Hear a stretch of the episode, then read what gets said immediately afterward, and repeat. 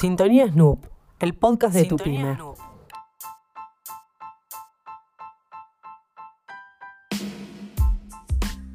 En el capítulo de hoy, Mario Becerra nos trae interfaces conversacionales, una herramienta para mejorar la experiencia del usuario y hacer crecer tu negocio. Quédate y escucha nuestros mejores consejos.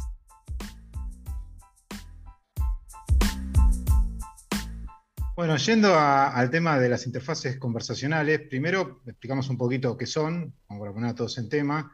Son bots o robots que se encargan de procesar el lenguaje de manera natural y que simulan una conversación con otro ser humano. Estamos acostumbrados, o en la mayoría de los casos, eh, digamos, como que chateamos con un robot de manera escrita. Esto es llegar a un paso más eh, adelante y empezar a conversar con esos bots. ¿Qué beneficios tienen estas interfaces conversacionales? Primero, que mejoran la, experiencia del usuario.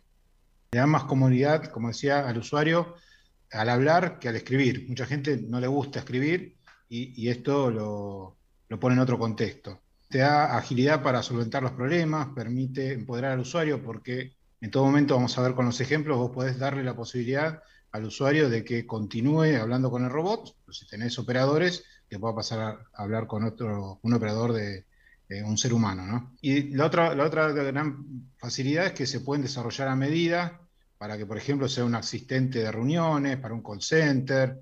Todos estos productos se les puede dar, a mediante inteligencia artificial, el acomodamiento a, la necesidad de cada cliente.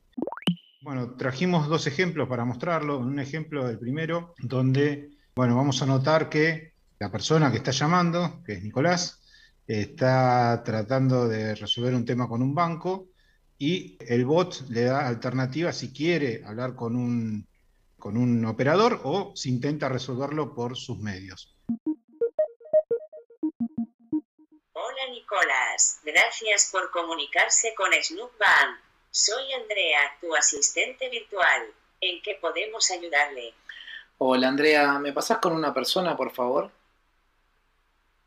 Claro que sí. En este momento nuestros agentes están ocupados. Hay cinco personas antes y un tiempo estimado de 10 minutos. Si quieres, puedes adelantarme el motivo de tu llamada. Sí, quiero desconocer un consumo en mi tarjeta de crédito de Disney Channel. Sí, aquí veo el consumo de Disney aplicado el día 25 de julio. Es en la tarjeta Visa terminada en 7724. Nicolás quiere seguir esperando por un agente. ¿O intento resolverlo? Sí, por favor. Listo. Veo que el consumo está duplicado. Ya lo he cancelado. Aún hay tres personas antes y una demora de cinco minutos. ¿Todavía quieres aguardar por un representante? No, gracias. Mi meta es ayudarte. Bueno, muchísimas gracias. Hasta luego. Muy bien. Y ahí, ahí vimos cómo en poco más de un minuto una interfaz conversacional resolvió un problema de un usuario sin tener que esperar esos 10 minutos que, le proponía inicialmente. Entonces, obviamente que todo esto tiene que estar bien implementado, si no, empieza a ser como la mayoría de los bots cuando uno empieza a escribir, que siempre te pasan las preguntas frecuentes y a veces es, difícil de, resolver la, situación sin hablar con un ser humano. ¿no? Entonces, en la medida de que estos productos uno los desarrolla cubriendo toda la necesidad del negocio, la, tecnología hoy está muy al alcance de la mano y nos permite generar experiencias como estas que en un minuto y moneda permite resolver algo que en tiempos físicos le, proponía ahí una espera mínima de, de 10 minutos. El siguiente ejemplo que vamos a ver ahí es un mix. Te, atiende el bot y después te transfiere con un operador. Después vamos a notar que es la experiencia que uno tiene que lograr, que cuando el operador toma ese, ese llamado, tenga todo el contexto, porque generalmente, ¿qué nos pasa?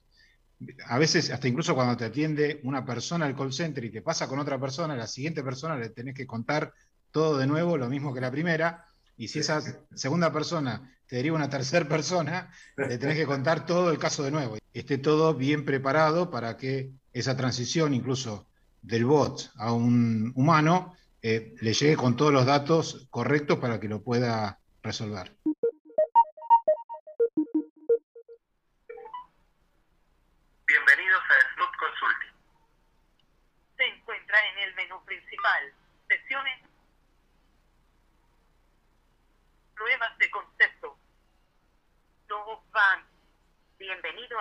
Bank. Soy Andrea, tu asistente virtual. ¿Cómo podemos ayudarte, Nicolás? Hola Andrea, quería canjear mis puntos por una cafetera. Encontré dos cafeteras, una Atma de filtro y una Nespresso. ¿Cuál te gustaría? La segunda, Veo que para poder canjear por una Nespresso te faltan muy pocos puntos. ¿Quieres que te contacte con un asesor para resolver este tema? y sí, dale. Ok, ¿puedo ayudarlo en algo más? No, gracias. Perfecto, ya lo comunico con un asesor. Tiempo estimado de demora tres minutos. Gracias.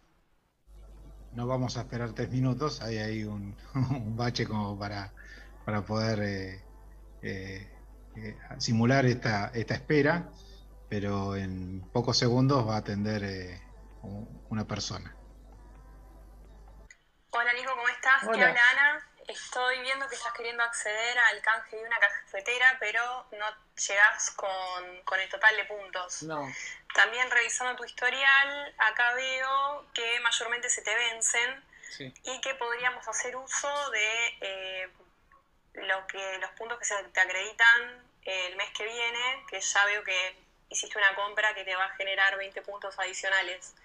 ¿Querés que utilicemos, eh, adelantemos aquellos puntos y ya accedas al total que necesitas? Uy, sí, muchas gracias. Sí, sí, Listo, dale. Nico, ya están acreditados los 10 puntos adicionales. ¿Te puedo ayudar con algo más? Bueno, dale, listo. Gracias, Ana. Un abrazo grande, ¿eh? Chao, chao.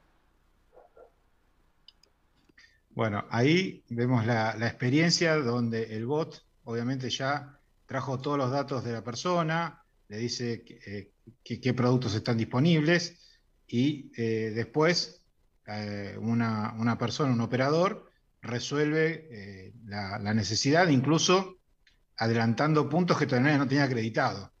Realmente es una experiencia que se puede transformar en, en algo satisfactorio para el usuario y la tecnología la tenemos, está a la mano, es cuestión de ponerle trabajo.